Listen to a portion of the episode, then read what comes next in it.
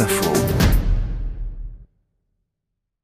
Divulgacher, parce que ce mot évite de dire spoiler pour parler des désormais incontournables séries télé. Ras-le-bol des, des gens qui s'amusent à divulgacher, quoi. Allez, on va essayer de ne pas vous divulgacher la fin de la série. et gâcher, divulgacher. Divulgacher. Gâcher le plaisir d'une série, d'un film, d'un livre même, en en divulguant l'intrigue. Divulgacher, un mot valise venu du Québec, où il est important d'éviter les anglicismes et en l'occurrence le verbe spoiler. Mais au-delà de cet attachement à ne pas gâcher la langue française, Mariette Darigrand, divulgacher marque aussi une différence culturelle avec spoiler.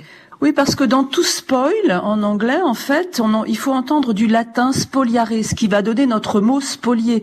Si en effet on vous prive euh, d'une bonne surprise euh, ou d'un la fin d'un polar, vous sentez spolié. C'est une sorte de vol par rapport à votre abonnement ou au prix du livre que vous avez acheté. Alors là, on a une vraie différence culturelle entre la culture américaine et la culture européenne, parce que dans l'une, le commerce est vraiment central hein, aux États-Unis, alors que pour nous, c'est plutôt la valeur de l'information, voire du secret. Et divulguer, c'est un terme très fort. Il faut entendre vulgariser, on vulgarise au plus grand nombre, on fait du sensationnalisme, mais évidemment risque d'une certaine vulgarité. Alors divulgacher est un mot valise, un procédé inventé par Lewis Carroll, l'auteur du livre Alice au pays des merveilles. Sauf que lui disait précisément portmanteau word, puisque son image, c'était de suspendre deux mots qui se touchaient dans une même malpenderie, comme on en voyait beaucoup au 19e siècle. Dans les mots valises de notre époque, on peut citer le fameux bobo pour bourgeois bohème ou encore euh, adolescent qui mélange adulte et adolescent. Alors finalement, le principe, Mariette,